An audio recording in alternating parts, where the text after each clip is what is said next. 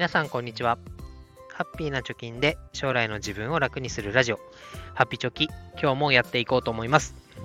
このラジオでは子供の教育費を10年かけて貯金ゼロの状態から1000万円作ると、ブログで稼ぐということを目標に発信しております。え日々、えやっていることであったり、えいくら貯まっているかということについて、ブログの記事に書いておりますので、ぜひ、プロフィール欄から見に来てください。えー、今日のテーマは、思っても見ないこと、予期せぬことが起こる前提で準備をしておこうということについて話したいと思います。で、えー、この思っても見ないことっていうのは、昨日の放送でもちょっと話したんですけど、今、私の預金口座に3万円しかなくなってしまいましたと。えー、これは完全に予期しないことでした。で、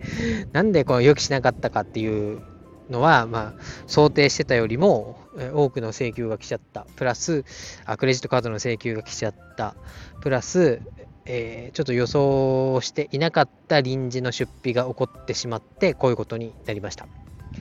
で、このピンチの状況を、まあ、どうやったら回避できたのかなと考えていたときに、この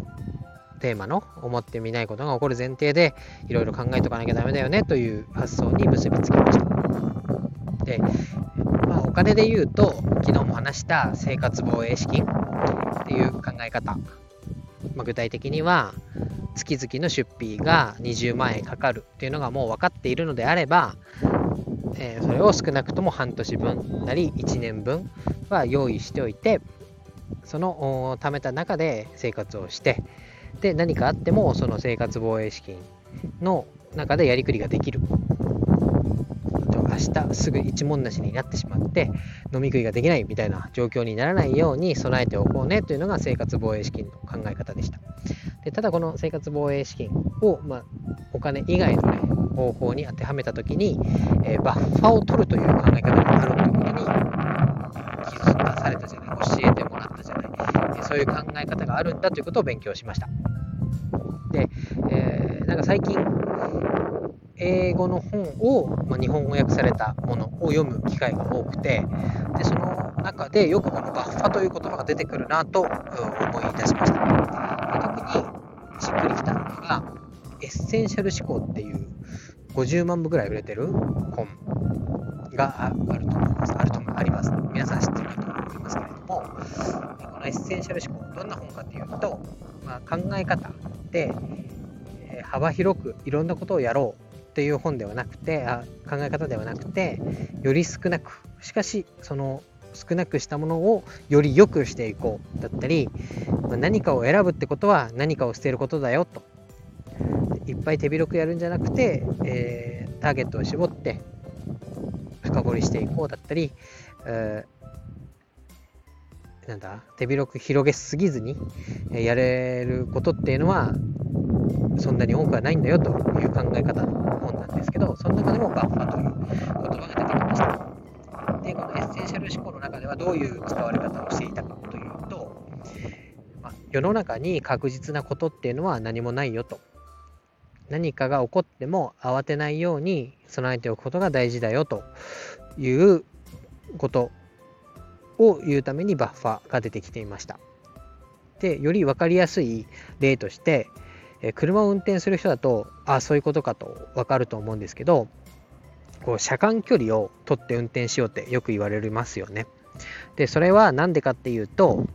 前の車が予期せぬ動きをした時例えば青信号なのにいきなりブレーキを踏んだとか、なんか雨が降ってる時にスリップしてしまったとか、そういう予期せぬことが起こった時に、え、十分な車間距離を自分が取っていれば、なんか青なのにブレーキランプついたぞというのを目で見て、で、ぶつかるかもしれないということで、こっちがブレーキを踏めると。で、なんかスリップをしたのであれば、ブレーキは踏めないけれども、その前の車を避けて、え事故にならないようにするっていうのが、え十分車間距離を取ることによって回避できると。そういうぶつからないという行動が取れると。しかし、え、車間距離を取っていない場合は、相手の急ブレーキに対応することができずに、前の車にぶつかってしまうということが起こりますよねと。で、これは車の運転だけじゃなくて、仕事の締め切りだったり、えー、待ち合わせだったり、このバッファっていうことを頭に入れて行動している人っていうのは、何が起こってもいいように、ある程度余裕を持って行動してますよねと。逆に、非エッセンシャル思考、バッファを持たずに、えー、行動している人っていうのは、何事も好条件が全て揃うと考えがちだと。ここからだったら5分あれば着くだろうとか、えー、この仕事だったら、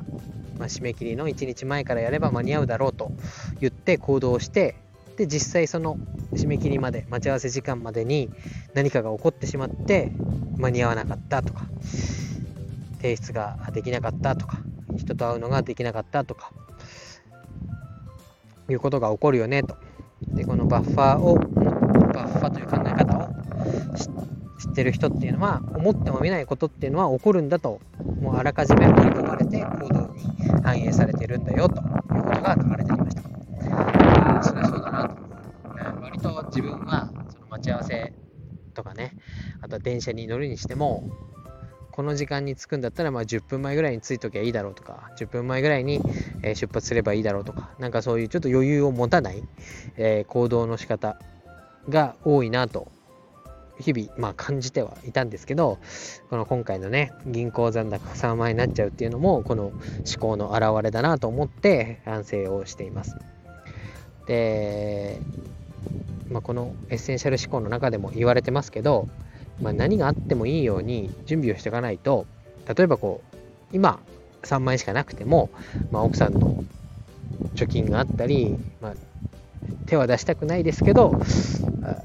他に置いているお金を使えば生活はできますが例えばこれから投資を始めようという人が100万円を持っててで100万円を全部投資に突っ込んじゃった。ってなった時に予期せぬ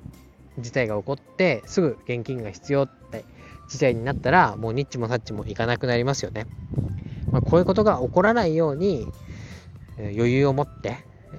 とか生活防衛資金というのをしっかりと確保した上でやるっていうのがやっぱり重要なんだなというのを身をもって、え体験しましたので今日はこの話をさせてもらいました。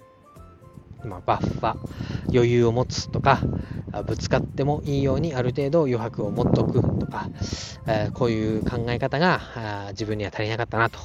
いうことで、えー、ぜひこれから投資を始める人とか、まあ、仕事の締め切りに追われている人とか、えー、いましたらぜひ参考にしてもらえればなと思います。今日は以上です。あ、バイバイ、あ、バイバイバイじゃない。えこのエッセンシャル思考の、え URL っていうのを貼っときますので、ぜひ興味がある人は、え見ておいてください。今日は以上です。バイバイ。Thank you